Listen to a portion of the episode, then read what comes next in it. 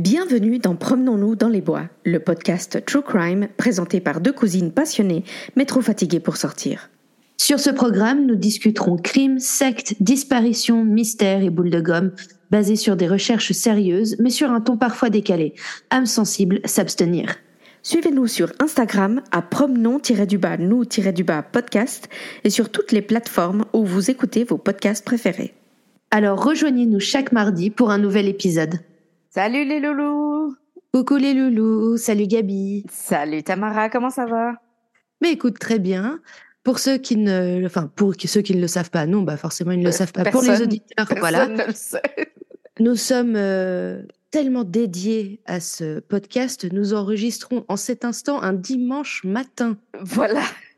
je dirais pas tôt, mais tôt pour un dimanche. Tu vois ce que je veux dire? Bah oui, mais écoute, quand on a des semaines de folie. Exactement, parce qu'on travaille et on n'a pas le temps. Voilà. on fait de notre mieux, d'accord? Voilà. Alors, le thème du jour, euh, en fait, je ne sais pas Oh encore là exactement là. comment on va appeler ce, cet Écoute, épisode-là. meurtre religieux, meurtre com- Commis. commis par des religieux, ça va être euh, l'église en folie. euh. Oui, parce que euh, je crois que par un hasard complètement fortuit, tu, les deux, nous avons une histoire où c'est un prêtre catholique.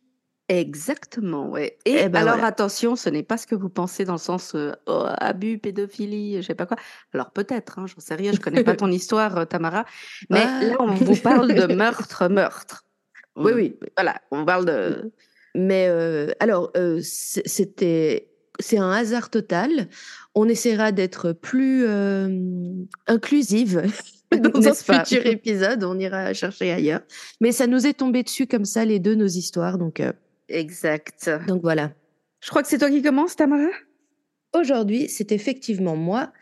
Et avec moi, on fait un petit euh, bond dans le temps, dans le passé. Je sais pas ce que j'ai en ce moment. Je tombe que sur des histoires assez euh, anciennes. D'accord. Euh, parce que moi, je vous emmène au début du XXe siècle. Et je vais vous parler d'un gars franchement bizarre. ok. Ouais, Il s'appelait Hans Schmidt. on les aime. Alors, le gars était quand même un brin barge, un, brin, un brin bizarre. Alors, Hans Schmidt, euh, donc euh, le petit Hans, est né en 1881 euh, en Allemagne, plus précisément dans une région bavaroise. Euh, alors, on sait peu de choses et en même temps assez de choses. euh, comment dire Parce que le cas était assez célèbre, vous comprendrez pourquoi après. Et il y a quand même beaucoup de gens qui ont tenté de remonter à la source, comprendre pourquoi il était complètement euh, un peu foufou. Hein, voilà. Ok. Alors, je ne sais pas combien il avait de frères et sœurs, etc. Tout ce que je sais, c'est que euh, son père était apparemment assez violent.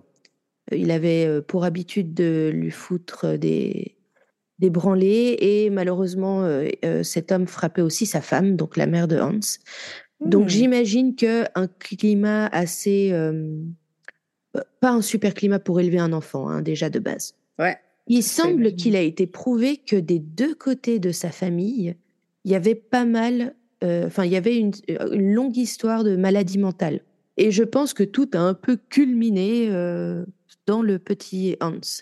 Alors, pour que vous sachiez, en fait, dès petit, il a eu un genre de fascination assez morbide avec la religion. Je crois qu'il s'était même fabriqué euh, euh, un, un genre d'hôtel euh, pour Mhm. chez lui pour dire des Ouais. messes tout seul, tu vois. Enfin, le, il avait un peu un délire avec ça. Sauf qu'il avait aussi vachement de. Il était très fasciné par tout ce qui était très morbide. Genre, un de ses passe-temps préférés, c'était d'aller traîner euh, à l'abattoir près de chez lui et de regarder euh, toute une après-midi euh, des animaux se faire égorger et buter. Oh. Voilà. Alors, pas traumatisant du tout, hein. Ah, mais apparemment, il adorait ça. Il était connu pour Ah, salut les mecs, je me pose là, faites pas attention à moi. La, la petite anecdote, c'est qu'une fois, apparemment, il a décapité euh, deux oies de ses parents et qui s'est baladé avec leur tête dans ses poches pendant un petit moment. Hmm, voilà. Euh, donc, il... alors apparemment, il va quand même à l'école, et il fait comme il peut. Euh, alors, il est dans ses jeunes années d'études, il est quand même arrêté par la police parce qu'apparemment, il faut, faut que j'arrête de dire le mot apparemment. J'arrête pas de dire. oui, mais oui, mais c'est apparemment. Donc il n'y a pas d'autre mot techniquement. Alors en fait, il est arrêté par la police, euh, je crois vers ses 20 ans, parce qu'il est, euh, ils l'ont accusé de, de, de pas de fraude, pardon, de ah j'ai plus le mot. Il, il crée de faux diplômes pour ses camarades. Ouais, de contrefaçon. Contrefaçon. Merci, je ne trouvais plus le mot.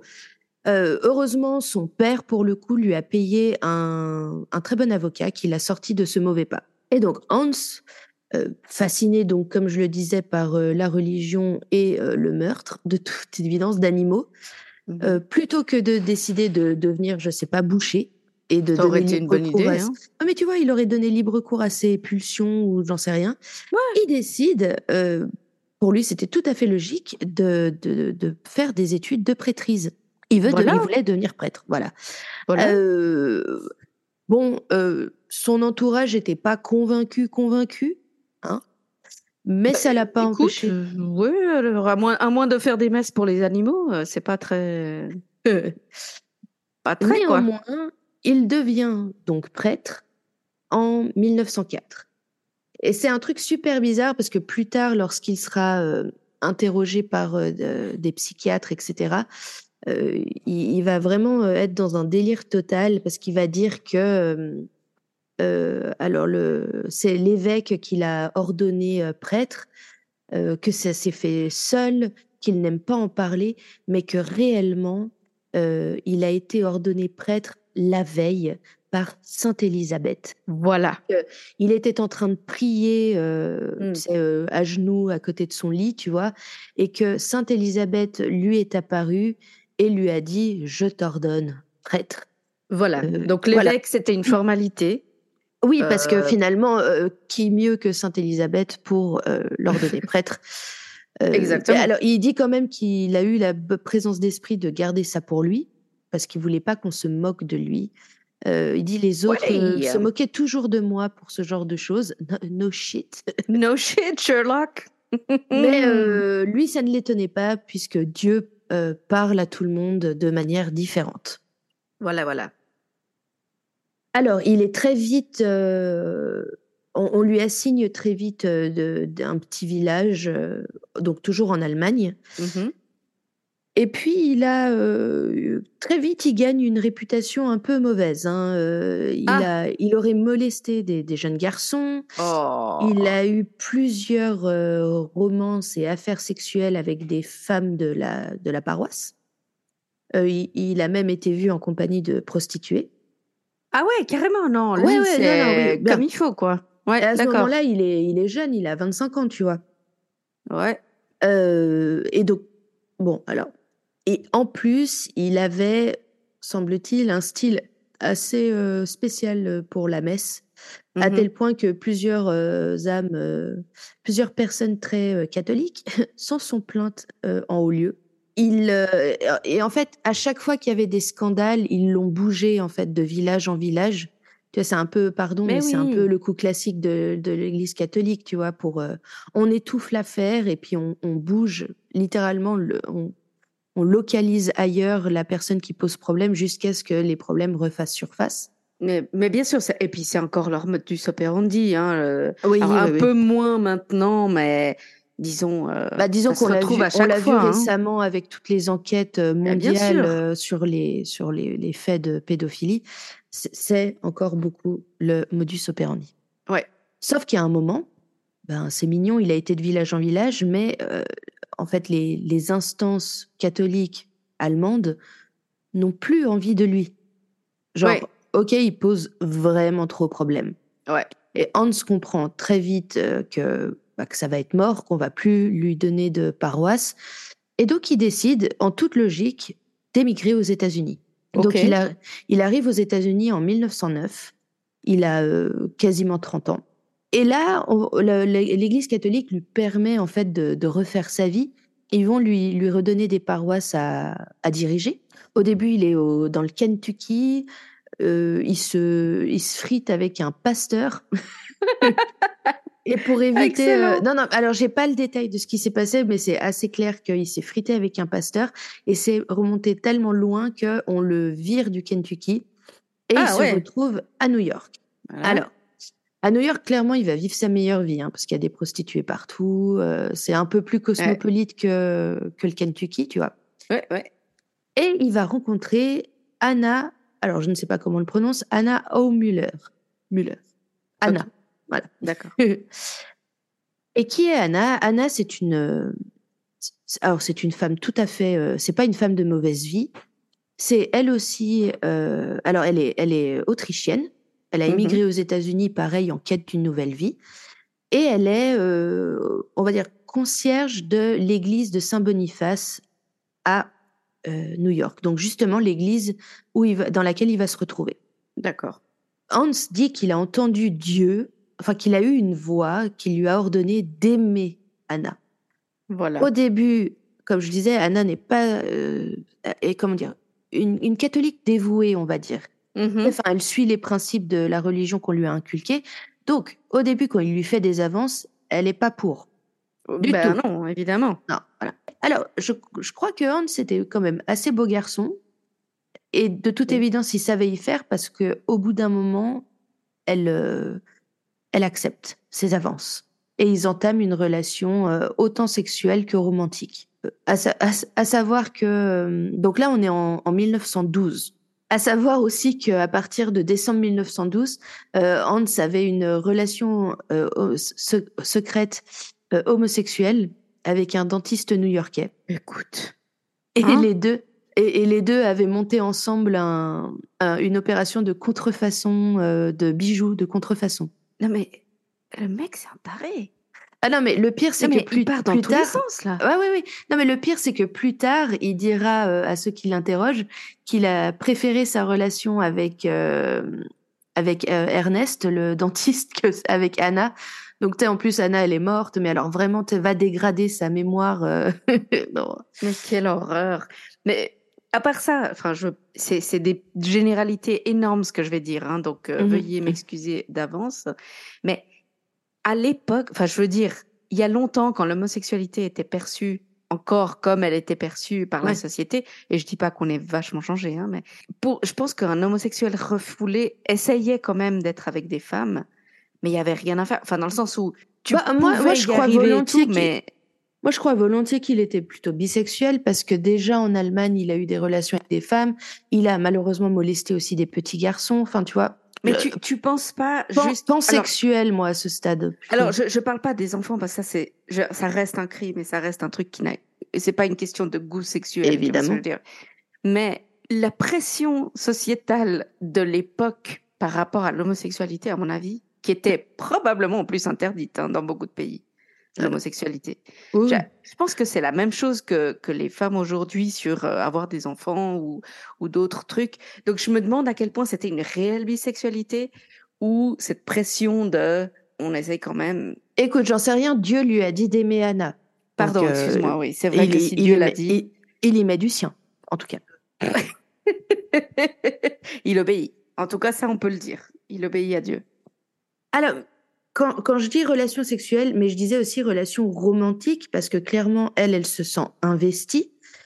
Parce que, donc, au début, c'était dans l'église de Saint-Boniface. Euh, finalement, il est transféré dans une autre église euh, à Harlem et Anna le suit. Ouais. Donc, il- évidemment, leur relation est toujours secrète. Et alors, pour vous dire à quel point le mec, il est quand même névrosé. Donc, comme on le sait, euh, les prêtres euh, dans la religion catholique n'ont pas le droit de se marier, encore moins d'avoir des relations sexuelles. Mais bon. Mhm. Alors, juste pour la petite anecdote, je connais euh, un prêtre défroqué qui a quitté l'église pour euh, épouser euh, l'amour de sa vie. Écoute, au moins s'il le fait correctement dans le sens où Ouais. il réalise qu'il est amoureux, il réalise que il- entre son amour pour Dieu et son amour pour X, ça va pas jouer. Ouais. Et il, Ah bah et il part volontairement. c'est- fair oui, enough. non, alors y a eu, il y a- là, ça s'est fait euh, comme ça. Et voilà, pour dire, j'en connais un. Wow. Alors, c'est là que ça devient, enfin, ça devient drôle. Non, absolument pas. Rions Euh, de meurtre. rions. Euh, oui, voilà. Non, alors, pour vous dire, je pense qu'il devait être excellent manipulateur mental parce qu'il a, il a fait, en fait, il a dit à Anna, on va se marier. Puis genre, j'imagine qu'elle était là, what? Et c'est- très triste et très drôle. Ils ont fait une cérémonie que les deux ensemble, sans témoin. C'est lui qui a fait la cérémonie pour les marier ensemble, devant Dieu. Oh. Voilà. Et il lui a dit, maintenant, on est mariés. Donc, lui a fait sa propre cérémonie en étant toujours prêtre pour l'épouser Voilà. elle. Il a même, euh, il a même écrit leur nom sur un certificat de mariage euh, et il lui a promis qu'il allait quitter la prêtrise pour elle. Alors, euh, il l'a quand même bien perverti ou bien euh, manipulé parce qu'il faisait même du sexe dans l'église. Ouais. Hey. Et euh, Hans racontera plus tard que pendant une de leurs euh, rencontres sexuelles sur l'autel de l'église Ah de. Saint-Joseph, oui, oui, carrément, Comme ouais, il faut, hein. il a reçu un ordre de Dieu de la Mm. sacrifier. Voilà. L'ordre, semble-t-il, était tellement insistant que il l'a même dit à Anna, genre Dieu me dit de te sacrifier. Et elle Oh, lui aurait dit, tu es complètement fou, enfin, Hans. Bitte, bitte, Hans. Euh, Stoppen Sie, stoppen Sie. Ouais. Alors, euh, ils avaient même euh, déjà loué un appartement ensemble. Ils s'étaient fait passer pour un couple sous des faux noms. Et ils louaient un appartement dans lequel elle, elle vivait en permanence et où lui, il la rejoignait que pour euh, quand il n'avait pas envie de faire du sexe dans l'église. Mhm. Cool. Quelques temps après, en... mais tout ça, c'est vraiment sur plusieurs années. Je veux dire, elle s'est Ouais. accrochée, la meuf. hein. C'est euh, c'est une relation de 4-5 ans. C'est con l'amour quand même. hein. C'est très, très con. C'est ouais. très con. Je veux dire, cool si t'es amoureux, mais je veux dire, putain, qu'est-ce qu'on devient con? Et elle va faire, entre guillemets, une erreur, euh, en plus, j'ai envie de dire. c'est qu'en fait, Bichette, la pauvre, la pauvre Anna tombe enceinte. oh. Mais elle, elle est contente, ils sont mariés. Tu vois, il a réussi à la convaincre qu'ils sont mariés, que c'est officiel, que ça compte. Donc, pour elle, il n'y a pas de problème et elle lui annonce. Et lui Ok. va pas trop aimer cette nouvelle. Ah bah, t'imagines? Donc, la nuit du 2 septembre 1913, dans la, donc vraiment dans la nuit, il se rend dans l'appartement, euh, justement, dont je vous parlais, qu'ils louent ensemble euh, en tant que couple marié, je mets d'énormes guillemets donc. Et pendant qu'elle est endormie, il lui tranche la gorge, très profondément. Euh, il la laisse se vider de son sang, il a bu son sang. Mais écoute. Et Hein? pendant qu'elle se vidait de son sang, il l'a violée. Ah. Ouais, ouais, ouais, ouais. ouais. Voilà.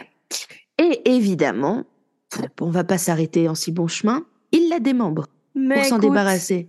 Ouais, ouais, non, mais c'est Hein fantastique. Des, des petits souvenirs de l'abattoir. mais eh oui, tu vois, toutes ces années à regarder des gars. euh, ah, putain, Putain. c'est affreux. Euh, donc oui, il la démembre et se enveloppe le- les différentes parties du corps dans différents tissus et autres trucs. Et il va jeter tout ça dans euh, l'Hudson River. Euh, Magnifique. La pauvre. Euh, le pire, c'est que euh, apparemment ça c'était dans la nuit d'un samedi au dimanche et le dimanche il est retourné à l'église euh, faire, euh, enfin faire la messe sans souci quoi. Bah évidemment. Voilà. Alors ce qui va se passer, personne se pose tout de suite la question de tiens où est Anna, mais ce qui va se passer c'est que très vite des morceaux vont de, du comment dire du cadavre qui a été Ouais. donc démembré vont refaire surface Ouais. À différents endroits, euh, surtout au début dans le New Jersey. Je dois dire que euh, la police démarre tout de suite, je pense, un ils ont fait un super boulot. Ok. En fait, euh, donc au début, c'est la, la police euh, vers, bah, évidemment, vers là où l'endroit où une, les parties du corps ont été retrouvées, qui se, qui commence l'enquête. Et en fait, une des, un des morceaux du corps était euh, enveloppé dans une tête d'oreiller. Et sur, euh, en fait, dans la tête d'oreiller, ils ont trouvé le, bah, l'étiquette et Uh-huh. ils ont trouvé que ce- cette tête d'oreiller, euh, ils ont réussi à remonter le, comment dire, le, le fil. Et euh, c'était des têtes d'oreiller qui étaient manufacturées dans le New Jersey, mais c'était une, une, une, c'était une, une usine qui ne vendait qu'à euh, certains vendeurs à Manhattan. D'accord. Donc la, la police de New York prend, le, prend la main. Putain, c'est hyper précis hein, pour 1913. Ah ouais, ouais, non, ils étaient à fond. Alors, plus précisément, non seulement c'était vendu à Manhattan, mais plus précisément chez le. C'est un C'était un magasin de meubles. Je crois que ça existe encore. Euh, George Sachs. Oui, je crois, ouais. Voilà. Donc, le détective Joseph Faro, euh, pardon, reprend l'enquête. Il va euh, au magasin euh, George Sachs, mais évidemment, euh, là, il, y a, il trouve le vendeur de la section tête d'oreiller, etc. Et il est incapable, évidemment, de se rappeler combien il a vendu de cette bah, tête d'oreiller spécifique. Bon, faut pas déconner. Il trouve cependant dans ses reçus un reçu qui indique qu'il y a tout un, toute une parure de lit qui a été vendue, de, de ce truc spécifique qui a été vendu en août 1913.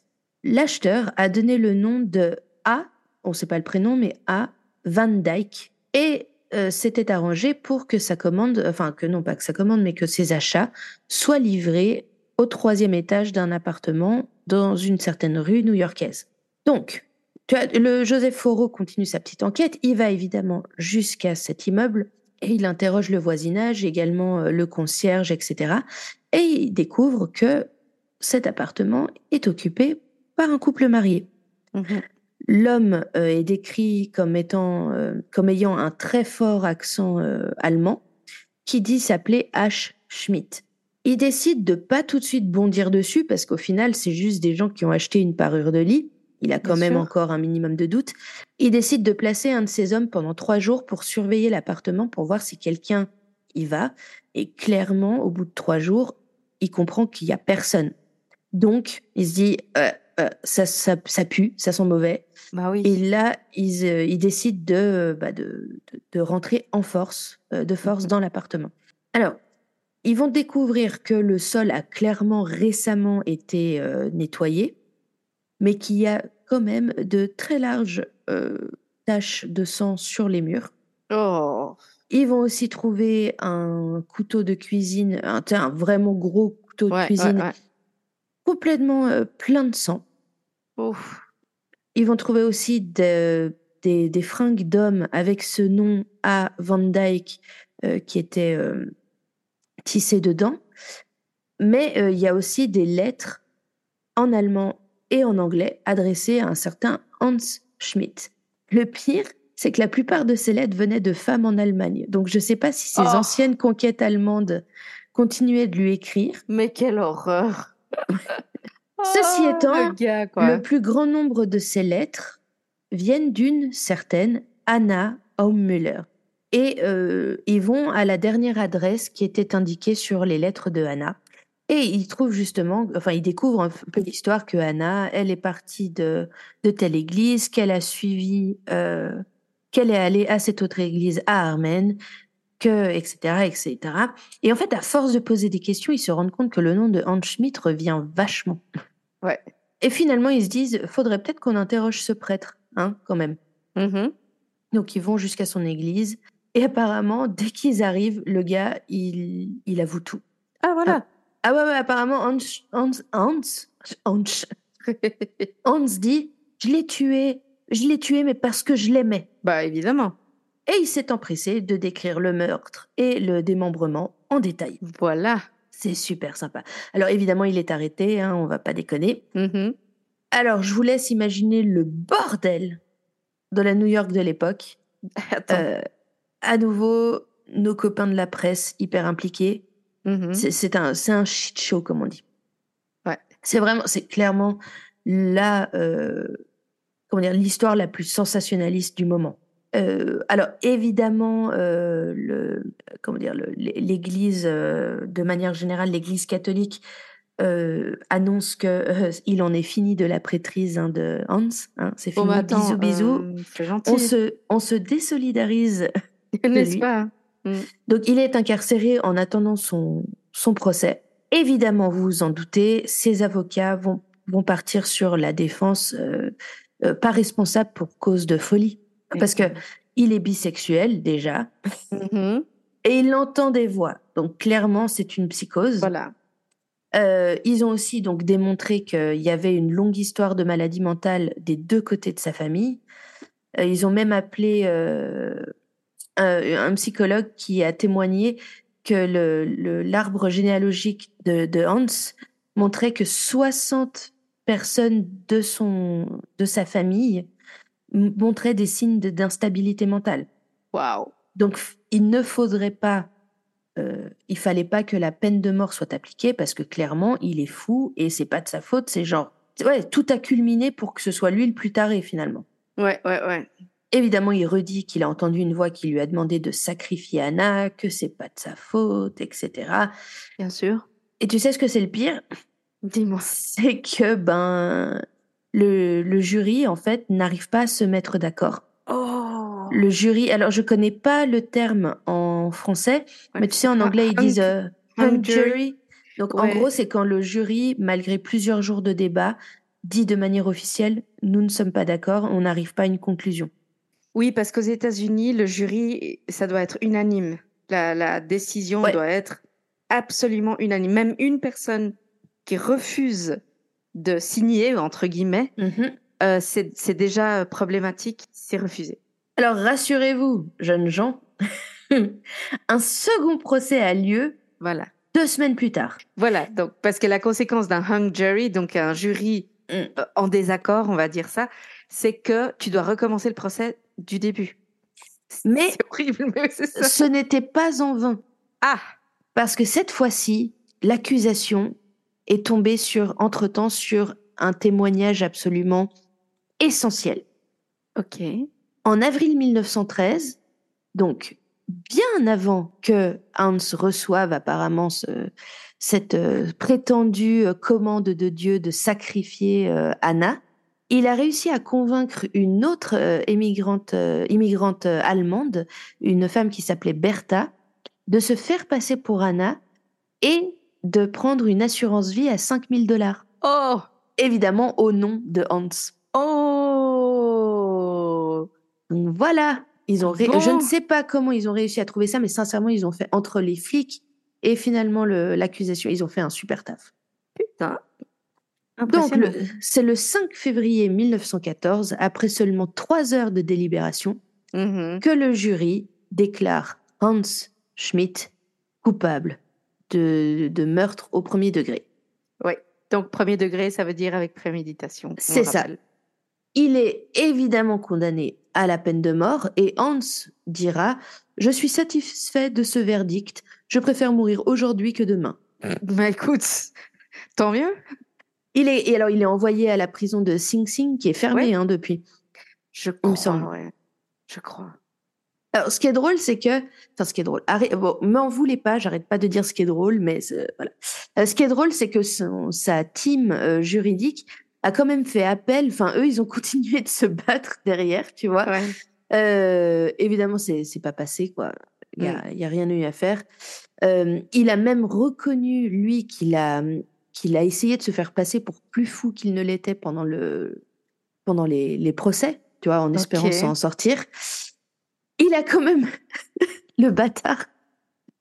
Vous vous rappelez, il avait une, euh, il avait une relation euh, romantique et sexuelle avec un dentiste qui s'appelait Oui. Ernest et aussi un petit shop de contrefaçon.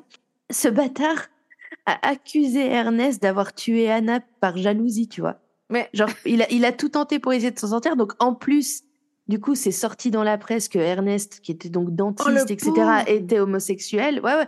Non, mais de toute façon, ils se sont fait arrêter pour leur truc de contrefaçon. ouais, euh, d'accord, mais outer comme ça quelqu'un, c'est Ah ouais, dégueulasse. ouais. Ah non, mais il avait aucune chance. Pardon, c'est- Putain. c'est euh, c'est horrible, quoi. euh. Oh le Euh, monstre. et, et- et dit oui, euh, j'ai préféré, euh, c'est mon côté prêtre, euh, c'est mon amour du sacrifice, euh, j'ai préféré prendre moi le blâme, mais en vrai c'est Ernest qui a tué Anna. euh. Oh là là. Mais euh, enfin non, mais n'importe quoi. Alors ça a pas marché. Hein. Ça a pas bah, marché. heureusement, ouais. Il restera peu en prison parce qu'en fait, il va être euh, exécuté en 1916. Il est amené dans la face à son bourreau euh, Mhm. face à la chaise électrique à 5h50 du matin, c'est précis. Oui. Il aurait dit euh, J'aimerais dire quelques mots avant de partir. Euh, je demande le pardon à tous ceux que j'ai offensés ou scandalisés. Et moi-même, je pardonne tous ceux qui m'ont offensé. Donc, très Ah. catholique comme dernier mot. Il aurait juste dit en dernier, je crois, euh, mais mon dernier mot est de dire adieu à ma chère vieille mère. À 5h52, on donne le premier coup de première décharge. Mhm. On lui en donne deux autres et il est prononcé mort à 5h58. Il a à qui voulait bien l'entendre, continuer de déclarer son innocence en étant amené à la chaise électrique. Donc, tu vois, une minute, il crie à Ouais. l'innocence, la minute d'après, il est résigné, je ne sais pas trop. La- sa famille, au début, voulait ram- faire euh, rapatrier son corps euh, en Allemagne. Mais vu qu'on était en plein euh, dans la- au début de la Première Guerre mondiale maintenant, Ouais. à ce moment-là, enfin, c'est juste finalement ça n'a pas été possible. Il a quand même été euh, donc en- enterré euh, à New York, quand même euh, par une cérémonie catholique qui a été euh, qui a été euh, faite par le, le prêtre, on va dire, de l'Église. Et euh, à la demande de sa famille en Allemagne, le lieu de son enterre, le lieu de son de sa consécration, enfin de, de Mhm. le, oui, c'est ça qu'on dit? Le, le lieu où il est enterré a été tenu secret. Ouais. Tout simplement parce que sa famille avait bien compris que certaines personnes allaient sûrement venir euh, Et oui. désacraliser sa, sa tombe. Mhm. Alors voilà pour l'histoire. Ceci dit, c'est pas tout. Ah. On ne, on ne peut rien prouver, ça reste dans l'ordre du possible, mais il est suspecté dans. Il est, suspect, il, est soupçon- il est suspecté, soupçonné, coupable Soupçonné, d'au moins ouais. quatre autres meurtres. Ok. Donc, en fait, c'est qu'autour de lui, il y a beaucoup de femmes qui ont disparu. Ah merde. Il y a, il y a au moins deux femmes qui ont disparu. Euh, il y a deux jeunes garçons qui ont disparu. Ouf. Euh, alors là aussi, il y a un truc assez gore, mais on pense vraiment que c'est lui. Mhm. C'est que lorsqu'il était euh, prêtre dans le Kentucky, il y a eu ensuite des, des travaux qui ont été faits et on a trouvé à la cave euh, le corps brûlé d'une petite fille de 9 ans.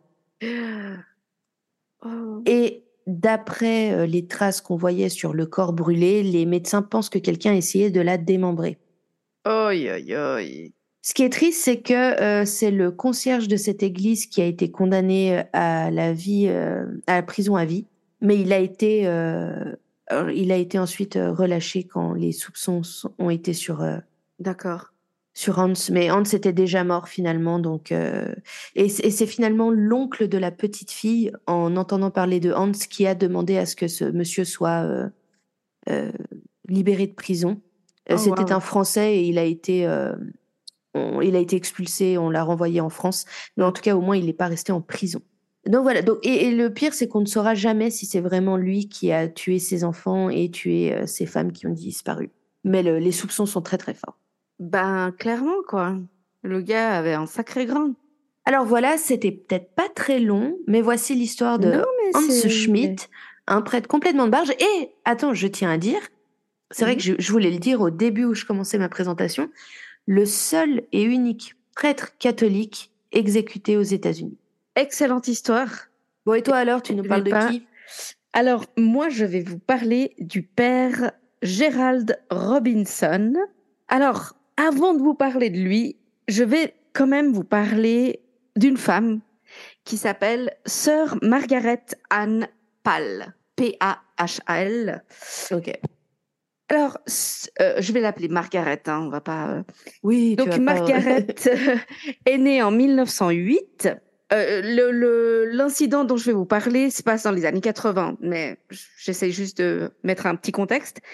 Donc elle est née en 1908 et on ne sait pas des tonnes sur sa jeunesse. La seule chose qu'on sait, c'est qu'elle devient nonne à 19 ans où elle rejoint les Sisters of Mercy, donc les Sœurs de la Miséricorde, qui est un, oui, oui, oui. j'imagine, un ordre de C'est jeune, 19 ans, dis donc. très très jeune. Ouais. Parce que j'ai cru qu'il y avait... Je croyais que c'était plus long, tu sais, d'être novice et tout ça. Enfin, tu sais que t'avais... euh, que c'était plus... En tout cas, je sais que maintenant... Je, je sais pas si tu te rappelles, mais... euh, c'est juste qu'il y avait euh, un genre d'émission française, pas genre 60 minutes ou je sais pas quoi, mais Mm. qui suivait une jeune femme, là, début... de- dans les années 2000, qui souhaitait devenir nonne. Ok. Et tu vois, il suivait sa famille parce que c'était... euh, tu vois, c'était un deuil pour sa famille. Bah, c'est une énorme décision, quoi. Ouais, tu vois. Et euh, elle a, je veux dire, ça se fait pas en deux mois. Et puis euh, surtout les, les, dire, les autres, les nonnes et puis la mère supérieure avaient plusieurs discussions avec elle, un- presque, tu sais, à ce stade, presque des, comme un suivi psychologique pour être sûr qu'elle Ouais. comprenait ce que ça impliquait, que, enfin, Tout alors il faut, se souvenir que début du XXe siècle, euh, la- une, une jeune femme, euh, pouvait prendre certaines décisions seule à 16 ans. Et, et généralement, le, la religion était une décision que tout le monde encourageait. Donc, c'était pas, on n'est pas vraiment dans les mêmes circonstances, je pense. Oui, c'est vrai. Et puis après, on connaît pas sa situation familiale. Donc, euh, enfin, je l'ai trouvé nulle part. Donc, est-ce qu'il y avait une raison particulière? Je ne sais pas. Quoi qu'il en soit, à 19 ans, en tout cas, elle est dans les dans cet ordre des, des sœurs de la miséricorde. Alors peut-être qu'elle n'était pas, elle n'avait pas fini ses études de de, de comment on dit de, de nonne. De théologie, ou je sais pas. Ouais, mais euh, mais en tout cas, elle y est déjà, si tu veux. Elle Oui, est oui, déjà non, non, dans mais pardon, le. c'était juste pour la. C'est juste Non, 19 non, ans, mais ça me paraissait tellement jeune, tu vois. C'est hyper jeune. C'est hyper jeune. Mais après, quand t'es sûr, t'es sûr, hein, ma foi. C'est ça. Alors après, est-ce que t'es sûr Ouais, bon, bref, c'est une autre. je crois que c'est une autre conversation. Mais elle est également infirmière diplômée. Euh, Oh, alors, bravo. alors c'était pas clair. J'ai pas pu trouver si elle avait commencé ses études d'infirmière avant ou si une fois nonne, elle a fait des études pour devenir infirmière. Je sais Ouais, pas. ceci dit, clairement clair. la tête sur les épaules, donc, euh, Oui, oui, oui. Et elle, euh, son truc, c'est de de- d'aider euh, les malades. Et donc, elle va passer sa vie à aider dans les hôpitaux catholiques où il y a souvent euh, tu sais, des chapelles euh, et des, des églises annexes, entre guillemets. Et c'est là qu'elle fera toute sa, entre guillemets, carrière de nonne. Mhm. Et elle terminera par travailler dans la chapelle de l'hôpital de la Miséricorde dans l'Ohio, près d'une ville qui s'appelle Toledo, euh, dans l'Ohio. Et donc là, c'est un hôpital catholique qui a une chapelle, une sorte de mini, c'est pas une église, mais tu sais, c'est une annexe vraiment euh, chapelle où les gens peuvent venir prier, etc Mhm. qui est assez importante, notamment parce que euh, il y a à peu près, je crois, 20 nonnes qui vivent à l'hôpital, euh, la plupart étant étudiantes. Hein. Euh, Ouais, mais c'est déjà une bonne petite communauté. ouais, et deux, deux prêtres résidents. Donc ça, c'est vraiment, je pense, un, hôpi- un- une annexe de l'hôpital qui est assez importante à mon avis. Et alors, une chose, c'est que Margaret, elle est connue pour être extrêmement stricte et traditionnelle. Genre de nonne que t'imagines dans Sister Act, tu vois. Genre, euh, pas contente du fait que Whoopi Goldberg se mette à chanter. Euh, Genre, vraiment, imagine là la, la hyper strict. Déjà, tu vois la photo, elle est, tu vois. Ah, voilà, Genre, euh, voilà quoi. Donc, elle s'attendait à ce que les autres soient aussi méticuleux et dédiés qu'elle, aussi dévots qu'elle. On dit aussi qu'elle avait aucun problème à réprimander sévèrement ceux et celles qui faisaient les choses différemment. Et elle le faisait même en public, ce qui était pas particulièrement apprécié. Donc, ça vous donne un peu le personnage hein, de, de Mhm. qui elle est. Tout se passe donc le 5 avril 1980. Ouais, donc elle est déjà âgée. hein. Elle a euh, 71 ans. D'ailleurs, elle, est censée avoir 72 ans le jour d'après. D'accord. Voilà. On est la veille de Pâques, du dimanche de Pâques, pardon. Et une des nonnes entre dans la sacristie de la chapelle de l'hôpital pour justement commencer à préparer euh, tout, tout ce qu'il faut pour le, la le dimanche de Pâques. Grande messe le lendemain, j'imagine. euh. Voilà, justement. Donc, euh, alors, juste, un, un- j'ai- parce que j'ai cherché moi-même, hein, c'est pour ça que je le précise. La sacristie, pour ceux qui ne s'y connaissent pas trop, comme moi d'ailleurs, c'est une, généralement une annexe dans une église ou ici une chapelle où on garde tous les objets, tu sais, qu'on va utiliser dans la messe, euh, le, les vases, euh, les ornements de l'église ou de la chapelle, etc. Mhm, mhm. Et euh, c'est là où se préparent les prêtres euh, avant de célébrer la messe, c'est là où ils s'habillent, euh, etc. Donc ça, c'est la sacristie. Donc elle entre dans la sacristie, justement pour tout préparer, hein, pour préparer les tissus, euh, les, les, les décorations, etc. Et là, elle trouve à terre sœur Margaret Anne Pal, euh, morte, très évidemment. Elle gise à terre dans un bain de sang. Ouais, Elle a- donc euh, c'était assez évident, effectivement, qu'elle oui, était morte. oui, oui. Puis pas une Elle petite a- crise cardiaque. Hein. non, non, non, non. Alors déjà, elle a clairement été poignardée de multiples fois. Ouch. Mais surtout, ses habits sont mal mis, un peu sans dessus-dessous, tu sais, ses habits sont... Ouais. Voilà. Et ce qui suggère très clairement qu'il y a eu une agression sexuelle. Mais mon Dieu. Ouais, donc son, ses jupons euh, levés, Mhm. euh, partie de sa poitrine à l'air, culotte baissée, enfin bref, tu vois le panorama. Autant vous dire que c'est un choc, pas seulement énorme, mais c'est genre la violence de la, du crime, c'est inouï. Et dans toute la communauté, c'est genre, c'est sorti dans la presse, c'était genre, quoi? Qui Déjà, le meurtre, c'est choquant. Puis en plus, effectivement, toute la dimension religieuse. Euh. Alors, déjà, il y a la dimension religieuse. C'est une nonne de 71 ans, quand même. Euh, faut pas déconner. Si en plus on pense à une agression sexuelle, c'est vrai que. Mais il y a aussi le fait que c'était pas dans une église, dans un mauvais quartier ou je sais pas, pas que ce soit justifiable, hein, mais c'est dans un hôpital. C'est dans une chapelle, dans un hôpital. Donc c'est hyper étrange comme situation. Et même euh, après les premiers temps, les premières enquêtes et tout, le choc perdure. Hein. Euh, vraiment, ça va durer très très longtemps. On parlera de ce cas pendant hyper longtemps. Mm-hmm. Bon, alors la police arrive. Euh, immédiatement, euh, ils interrogent toutes les nonnes et les prêtres résidents à l'hôpital séparément, pour déjà pour se faire un peu un, un timeline, hein, de, donc ouais. Une chronologie de ce qui a pu se passer. Et puis, donc les, les, deux prêtres résidents sont le père Gérald Robinson et le révérend Jérôme Sviatecki. Je ne sais pas si on dit Sviatecki ou Sviatechki, mais bon, peu importe. Alors, une chose, c'est que tout le monde sait, mais tout le monde, hein, c'est un truc connu, c'est pas une rumeur, je veux dire, tout le monde sait que Margaret et le père Robinson ne s'entendaient pas bien du tout. Euh, ok. Vraiment. Elle est trop stricte, trop traditionnelle. Lui, c'est un homme un peu, alors pas petit en, nécessairement en taille, quoique, mm-hmm.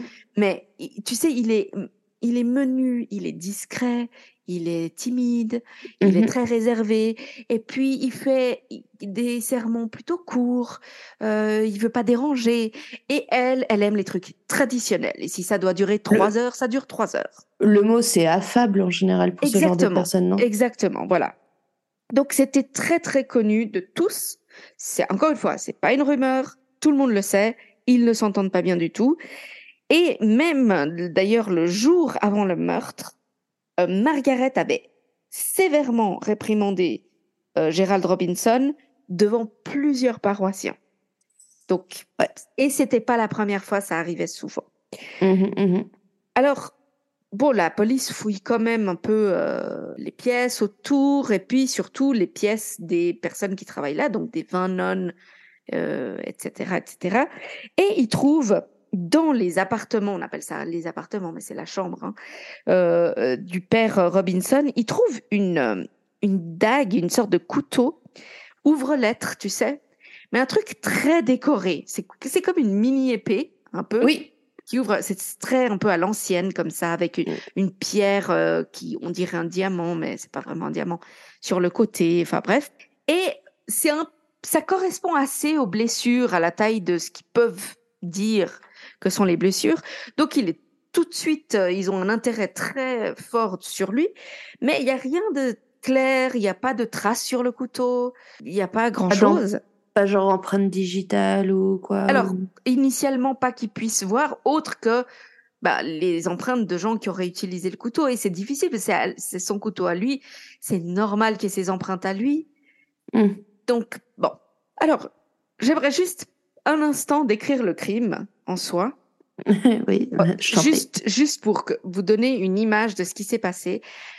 Toutefois, je tiens à préciser que ce que je vais vous raconter, c'est des conclusions qui seront amenées beaucoup plus tard sur ce qui s'est passé. D'accord?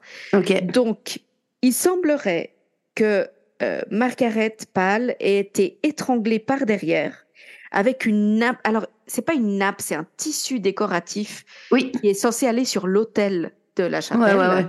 Mais j'appelle ça une nappe parce que c'était un tissu assez long. Donc elle a été étranglée par derrière sans qu'elle ait nécessairement euh, été tuée par ça, mais en tout cas ça l'a grandement affaiblie. Elle tombe à terre et elle est poignardée plus de 30 fois. Ah quand même. Notamment le meurtrier la couvre avec ce tissu, avec cette nappe religieuse, et poignarde le cœur neuf fois en forme de croix inversée. Euh... euh donc, euh, tu sais, la croix, ouais. la croix normale, une croix catholique religieuse, sauf ah à l'envers. Ok. Tac, tac. Comme si elle avait été, comme ça avait été fait à l'envers, de autant. Ouais, ouais, ouais. Ouais, bref.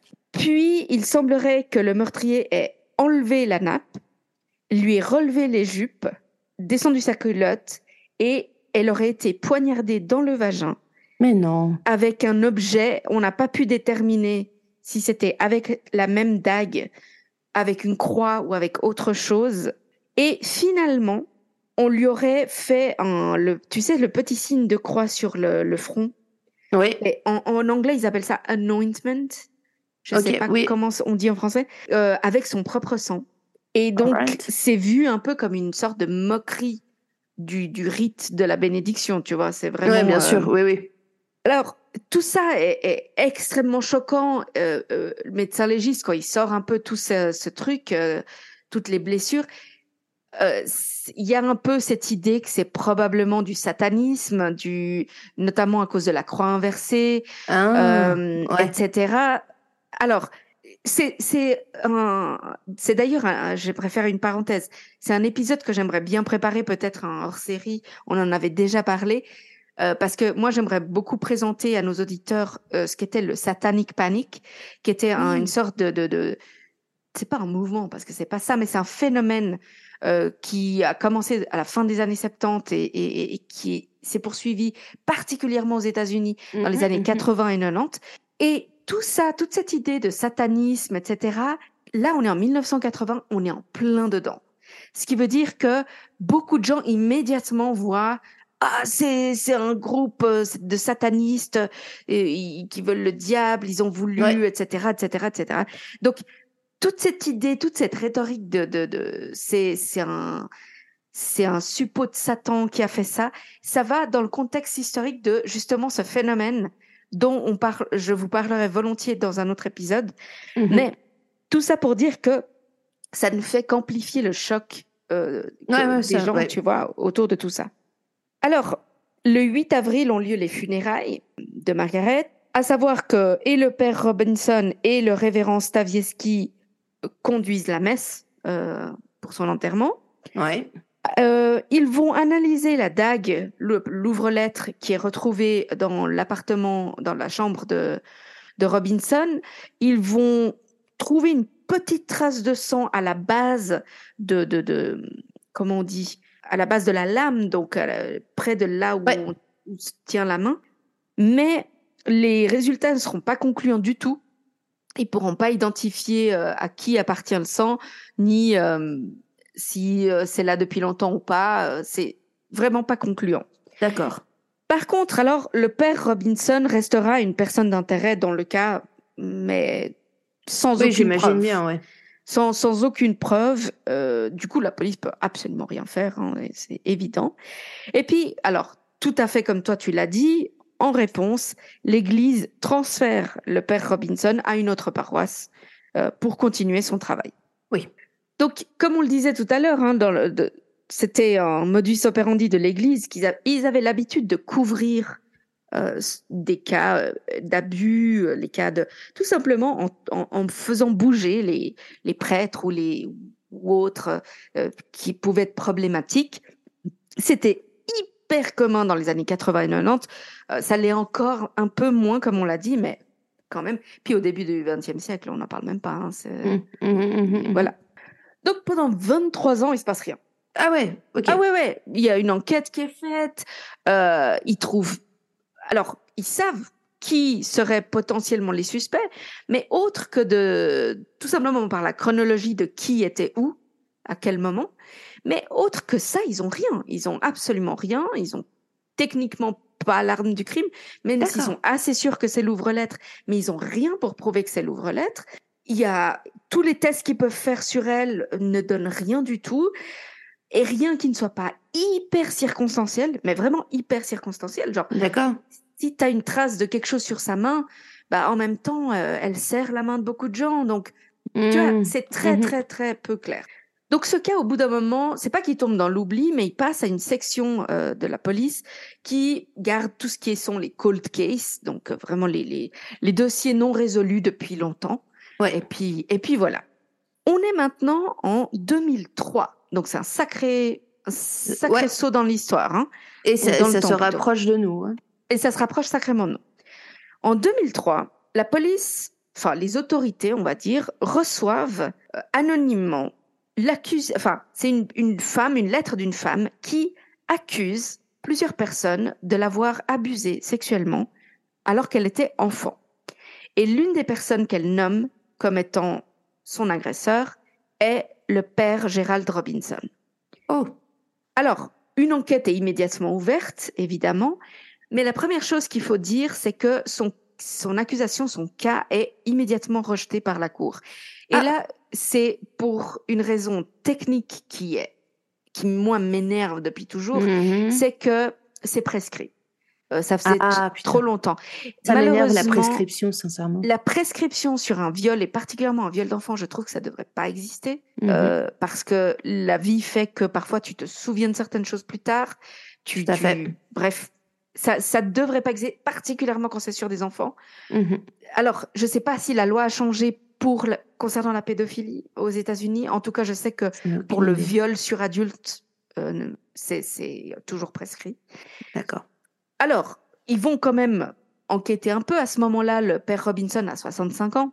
Et alors, première chose, c'est qu'ils trouvent rien qui indique que le père Robinson ait pu agresser sexuellement des, des jeunes ou des enfants. Ça veut dire qu'ils ont quand même interrogé d'anciennes paroisses où il était, etc. Euh, Il y a aucune autre accusation de ce style, il y a rien. Donc, ça n'exclut rien, évidemment. On va avant tout euh, Évidemment, mais c'est vrai qu'en général, si, victimes, mais- si on est de face à ce genre de prédateur, on retrouve, en, en général, ce n'est pas qu'une seule victime. Exactement. On retrouve, on tend à retrouver des, des cas similaires en tout cas. Ouais. Et, et là, c'était pas le cas. Encore une fois, on veut, on veut croire les victimes, mais c'est vrai que là, ils ont rien trouvé. Pour le coup, puis 2003, c'est récent. Hein, c'est, il y avait oui, des, oui, je pense qu'ils ont, ils ont fait en tout cas ce qu'ils pouvaient. Par contre, étrangement, cette situation fait que l'enquête sur le meurtre est relancée. Ça veut dire que tout Ah. à coup, le nom de ce garé apparaît, puis ils sont là. Ah, D'accord. Laisse-nous laisse -nous re- re- revoir un petit coup euh, la chose. Et donc, c'est une nouvelle équipe, évidemment, qui sont habitués à travailler sur des cold cases, qui reprend l'enquête. Et évidemment, en 2003, les technologies ont avancé. C'est, on n'est plus en 1980, Oui, oui, ben, oui. par la- évidemment, par définition.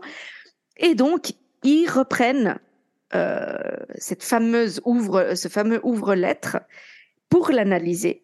Et là, ce qu'ils trouvent, c'est euh, que les traces sur l'ouvre-lettre semblent effectivement être de l'ADN d'une femme d'un certain âge, etc. Ils ont pu plus ou moins, en tout cas, s'approcher de ce qui euh, serait l'ADN de, de Margaret. Mais surtout, ils ont retrouvé, ils ont réanalysé le tissu qui avait été posé sur euh, sœur Margaret et ils ont pu faire matcher les trous dans le tissu à travers lequel les coups de poignard avaient été donnés avec la dague, avec l'ouvre-lettre en Ah. question. Et puis surtout, sur ce tissu, ils ont retrouvé de l'ADN qui correspond plus ou moins au père Robinson. Il y avait aussi, euh, et il faut le dire, parce que d'abord j'aimerais dire que elle a, ils ont demandé à ce qu'elle soit exhumée, euh, sœur Margaret Pal, euh, ce qui a été fait. Et ils ont repassé différentes choses, euh, de, réanalysé différentes choses, notamment euh, toute poussière sous ses ongles, toute Ah. trace sous les ongles, chose qui se fait aujourd'hui euh, quand il y a un crime, quand il y a même un viol, on te, on te passe une petite, un petit truc sous les ongles pour, pour voir s'il y a des traces d'ADN de toute blessure défensive, n'est-ce pas? Ok. En 1980, je ne sais pas si ça se faisait pas ou s'ils juste, ont juste pas pensé à le faire, je ne sais pas. Mais en tout cas, ils le refont et ils trouvent de l'ADN sous ses ongles. Et alors, ce qui est absolument incroyable, c'est qu'ils trouvent que l'ADN correspond à un homme, mais ça ne matche pas père Gerald Robinson. L'ADN ne matche pas. Les détectives ne lâchent pas l'affaire. Ils réinterviewent, enfin, ouais, ils réinterviewent tous les témoins euh, qui se trouvaient dans les parages, euh, justement, le, samedi de Pâques, on va dire, de 1980. Et encore une fois, plusieurs témoins réitèrent que ils peuvent placer Père Robinson à la scène du crime autour de l'heure du crime. Donc, certains avec certaines certitudes parce que ils ont quand même réinterviewé des gens, et plutôt, ils ont interviewé des gens qu'ils n'avaient pas pensé interviewer 23 ans plus tôt. Parce que c'est une nouvelle, euh, une nouvelle équipe, évidemment, qui enquête. Oui, bien sûr. Et puis aussi, en 2003, on a plus de notions de à qui il faut parler, à qui il faut pas parler, etc. Donc, avec tout ce qu'ils trouvent, finalement, en avril 2004, le père Gerald Robinson est arrêté et inculpé du meurtre de sœur Margaret Ann Pall. Euh, lui, évidemment, nie. Hein. Il nie complètement euh, toute l'affaire. Alors, par contre, euh, il admettra qu'il a menti à l'époque parce qu'il avait dit qu'il avait que quelqu'un s'était confessé euh, quelque temps plus tard. Il avait Ah. confessé le meurtre. Et c'est ce qu'il avait dit à la police 20 ans plus tôt. Et là, il avouera que c'était pas vrai. D'accord. Ça, c'est la seule Mais- chose. Il l'a pas tué, mais il y a personne qui l'a confessé. Et non, il y a personne qui a confessé. Ça, c'était un mensonge, mais c'est pas lui qui l'a tué. C'est ce qu'il dit. Voilà, c'est pratique. Voilà. Alors, un- l'un des témoignages qui sera euh, assez important, pas important, mais qui va un peu déterminer certaines choses, c'est le témoignage d'un expert religieux catholique, euh, le révérend Jeffrey Hobb, euh, qui est, se dit en tout cas un expert sur les rituels. Et lui, il va témoigner pendant le procès qui aura lieu euh, en 2006. Et en fait, lui, ce qu'il dit, c'est que pratiquement toutes les blessures et tous les le fait de poignarder en croix inversée, euh, il y a plein de choses qui ont été faites que selon lui, seul un prêtre catholique avec une certaine connaissance des rituels pourrait avoir fait ça. Ça veut dire c'est pas une nonne qui aurait su faire certaines choses dans un certain ordre. Le, le, apparemment, le chiffre 9 des neuf poignards dans le cœur a une symbolique, euh, etc., etc. C'est pas des choses apparemment que les nonnes apprennent, selon lui. Encore une fois, j'ai absolument aucune idée. Donc, même si c'est en soi, euh, ça veut pas dire grand chose. Ouais, ouais. Au procès, ça va avoir un certain impact. Encore une fois, il faut se souvenir de tout ce phénomène de satanic panique, donc de la panique satanique, où les, les, les gens pensent vraiment qu'il y avait tout un aspect religieux à ce meurtre. Évidemment, une autre preuve qui va avoir de l'importance lors du procès, c'est ce tissu avec ses traces, ainsi, ainsi que le l'ouvre-lettre. Et là, ils vont appeler à la barre euh, notre cher ami, le docteur Henry Lee, qui est Ouais. cet est monstre expert d'analyse de, traces de sang euh, qu'on peut retrouver dans les cas de euh, John Benet Ramsey, euh, qu'on retrouvera dans les cas de Staircase, on retrouvera dans les cas de, de- un tas de meurtres qu'on va d'ailleurs dont on va parler ou on a parlé déjà certains. Et lui analyse justement l'ouvre-lettre et le, le et le tissu. Ouais. Alors, il confirme que l'ouvre-lettre peut parfaitement avoir été l'arme du crime. Euh, ça veut dire que sa taille est suffisante euh, pour faire le dommage que ça a fait dans le corps, vu que c'est pas un ouvre-lettre très grand, hein, Oui, évidemment. oui, oui, oui. Toutefois, il dit qu'il ne peut pas lui certifier que le meurtrier ait fait exprès de euh, mettre de, bouger les habits de la nonne euh, pour faire croire à, euh, une agression sexuelle. Parce que jusque-là, c'est un peu ce qui se dit, c'est-à-dire que la personne qui a fait ça a voulu faire croire à une agression sexuelle, mais que ce n'en était pas une, en gros. Ça veut dire que il ne considère pas que de la poignarder dans le, disons, dans les parties génitales, c'est une agression sexuelle, au sens où, en fait, ce qu'il dit, c'est qu'il pense que la personne est une personne religieuse et que pour éloigner les soupçons de, de la personne religieuse, il va faire comme si elle avait été violée pour que les gens ne pensent pas que c'était une personne religieuse. Ça, c'est les conclusions de l'enquête. Donc, ce qui serait effectivement le cas euh, pour euh, le, si c'est le père Robinson, au sens où, pour éloigner les soupçons de lui, et c'est peut-être pour ça qu'on n'a pas pu identifier avec quoi euh, il euh, la pénètre dans le vagin, euh, probablement parce qu'il n'a pas voulu le faire avec le couteau, il s'est dit que c'était non, et il a plus ou moins pris n'importe quel objet et fait comme si c'était un viol. C'est ce que dit, envie, quand même. encore une fois, on est d'accord. En même temps, il faut avoir envie de tuer quelqu'un aussi. Enfin, de cette manière-là. Hein. Elle est poignardée plus de 30 fois quand même. Oui. Bon, le procès a lieu, comme je dis, beaucoup de témoignages. Lui continue à dire qu'il est innocent, mais il, pour être très honnête, il dit pas grand-chose. Il dit pas grand-chose et la défense va simplement dire que tout est circonstanciel et qu'il n'y a pas, il y a des doutes en gros, parce que c'est tout ce qu'il faut y, qui est, hein, des doutes, des doutes raisonnables euh, sur le cas. Bref, il est condamné, hein, il est reconnu coupable. Ça, je vais pas passer par 50. Euh, euh, hein, voilà. je tiens juste à dire que le père Robinson, c'était un homme qui était, comme tu, comme on l'a dit tout à l'heure, très affable. Et en fait, ce qu'ils vont découvrir, euh, parce qu'il y a évidemment, euh, lors d'un procès, on parle de la personne, de son histoire, etc., mhm. c'est qu'il avait une mère euh, très religieuse et très euh, engagée à l'église locale et qui était très dominatrice, qui mhm. était très euh, castratrice. Qu'elle l'a mis à l'école religieuse catholique toute sa toute son, sa scolarité et qu'il est devenu enfin qu'à l'âge de 26 ans, il est ordonné prêtre et il était, il a été mis à, l'hôpital de la Miséricorde très jeune, très très jeune. C'était un de ses ah. premiers postes. Et donc vraiment, lui, son truc, c'était de donner les derniers sacrements aux, gens au point, sur le point de mourir.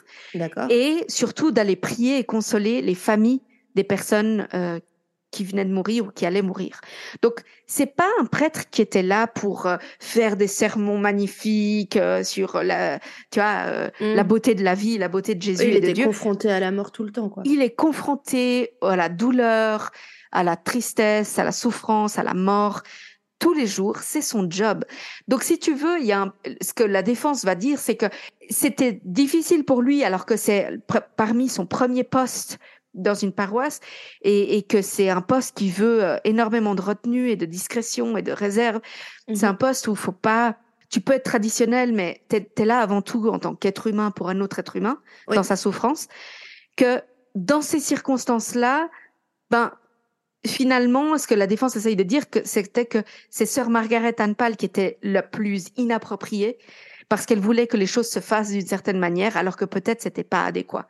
Mhm à aucun moment il est vraiment expliqué pourquoi il aurait pu tuer euh, Margaret ou pas, autre qu'elle l'ait humilié euh, devant des paroissiens en lui criant dessus. Bon. Il a snappé, quoi. Voilà. Alors, en gros, l'idée, c'est ça, hein, c'est qu'il a snappé et que, que d'un coup, euh, il, en, il, en pouvait plus, il en a eu ras le bol, et puis il s'est dit, bon, je vais m'en débarrasser.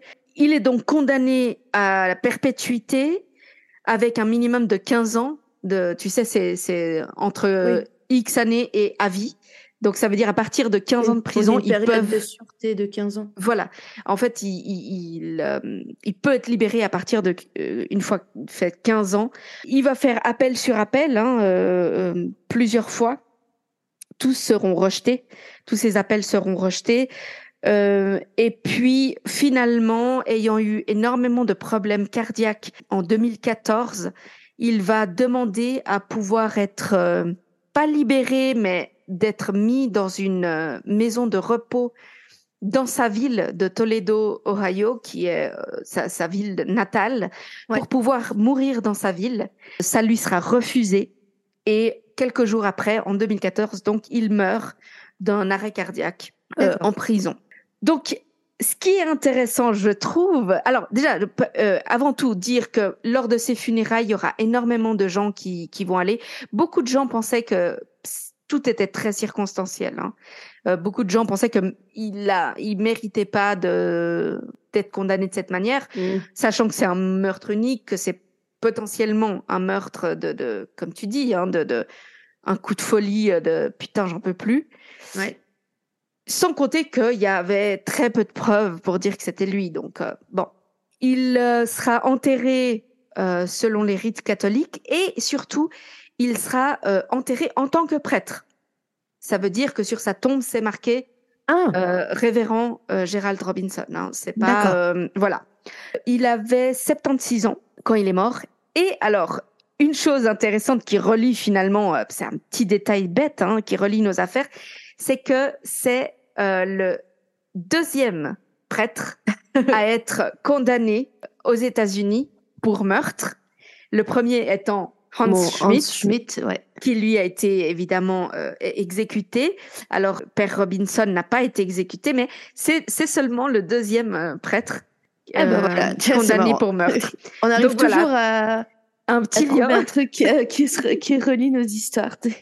voilà, donc c'était pas très long non plus hein, de mon côté. Euh, moi, je tiens juste à dire que le, la mort de sœur Margaret est quand même atroce, euh, au sens où, euh, ouais, surtout pour une sœur de 71 ans, euh, poignarder plus de 30 fois, c'est assez immonde. Mais donc, au final, euh, malgré la condamnation de, de Père Robinson, on est sûr de rien, quoi. Alors, euh, moi, je, je, ce que j'ai pu lire des articles, puis euh, de, de, certains podcasts et tout, ils sont relativement sûrs que c'était lui et que c'était un coup de folie, effectivement. Hein. Ouais. C'est d'ailleurs pour ça que le procureur n'a pas requis la peine de mort ou, euh, ou plus, ou, ou, même que ce soit euh, sans possibilité de liberté conditionnelle. Euh, je crois que l'accusation avait requis la perpétuité avec possibilité de liberté conditionnelle. Mmh. Euh, c'était, ça n'a pas été considéré, je crois, comme un meurtre au premier degré. Donc, euh, en soi, ça n'a pas été considéré comme euh, prémédité. Mais, mais voilà. Alors oui, c'est vrai qu'on pourrait douter. En même temps, il semblerait que chronologiquement, c'est la seule personne qui aurait pu le faire encore une fois, l'ouvre-lettre était dans son, dans sa chambre. Non, non, oui, je sais. Ouais. Il y a des traces ADN. Alors, évidemment, ce qui est intéressant, c'est qu'il y a des traces ADN qui correspondent pas avec lui, mais bah, c'est c'est un tissu de l'hôtel. Enfin, tout paroissien qui passe a pu toucher euh, l'hôtel, le, le, tissu, et puis. Ouais. Donc voilà. Mais c'était euh, l'histoire du révérend ou père euh, Gerald Robinson. Ah bah Deuxième prêtre. J'ai bien aimé, ouais. Puis bon, ben, RIP euh, Margaret. RIP bon, Margaret. elle avait l'air relou, donc bon, tu vois, mitigé. Mais je sais pas personne si elle ne mérite de, de mourir de 30 coups de couteau comme ça. Effectivement. Mais euh, RIP Margaret quand même, elle qui voulait faire si bien les choses. Donc euh, voilà. Et ton gars, c'est un sacré malade quand même. Hein. Euh, je ouais, crois que lui, ouais. ouais, lui, la peine de mort, c'est pas. Non, c'était peut-être justifié. Hein, c'était peut-être hein. justifié. bah, pas que je sois pour la peine de mort, j'en sais rien, mais je... quand même là, c'était particulier. Ouais. ouais mais voilà. À savoir quand même que le père euh, euh, Robinson, je tiens à le préciser, même après sa mort et même après sa condamnation, ils ont jamais trouvé aucun, aucune autre accusation de pédophilie ou d'attouchement sur enfant. Euh, il y avait merci. que celle-là. Donc voilà, on saura jamais, mais euh, mais a priori, il euh, y, a, y a aucune aucun signe que ce soit le cas. Ok, bah merci beaucoup. Merci à toi. Euh, C'était un petit épisode finalement, pas très oui, long, on, mais bon, on a, ça nous on fait a du fait bien des aussi. épisodes assez longs dernièrement, donc C'est clair. Mais écoutez, chers auditeurs, on espère que cet épisode vous a plu. Oui. Euh, effectivement, euh, dernièrement, on a eu des épisodes euh, un peu plus longs et on espère que les suivants vous plairont aussi. À nouveau, comme toujours, parlez de nous autour de vous. Euh, Ouais. N'hésitez pas à vous abonner à notre compte Instagram ou à nous envoyer des petits mots euh, doux parce que ça nous fait euh, vachement plaisir. Et puis ça, nous fait- encourage beaucoup. Ouais, ouais. Ça, nous, ça fait du bien à notre petit cœur. Il y a un, autre- un autre cœur qui souffre. Oh oui. oh oui, oh oui. Non, mais chaque jour, on se, enfin, chaque jour, chaque semaine, on se plonge dans des histoires horribles pour vous, On fait ça pour. par dévotion pour notre public. Non, mais en tout cas, merci. Vous êtes de plus en plus nombreux à nous, à nous écouter. On en est très fiers et on espère que la suite continuera de vous plaire tout autant. Exact. Et bah, on se retrouve la semaine prochaine pour un nouvel épisode. Et spécialement pour Melina. Bye. Bye bye.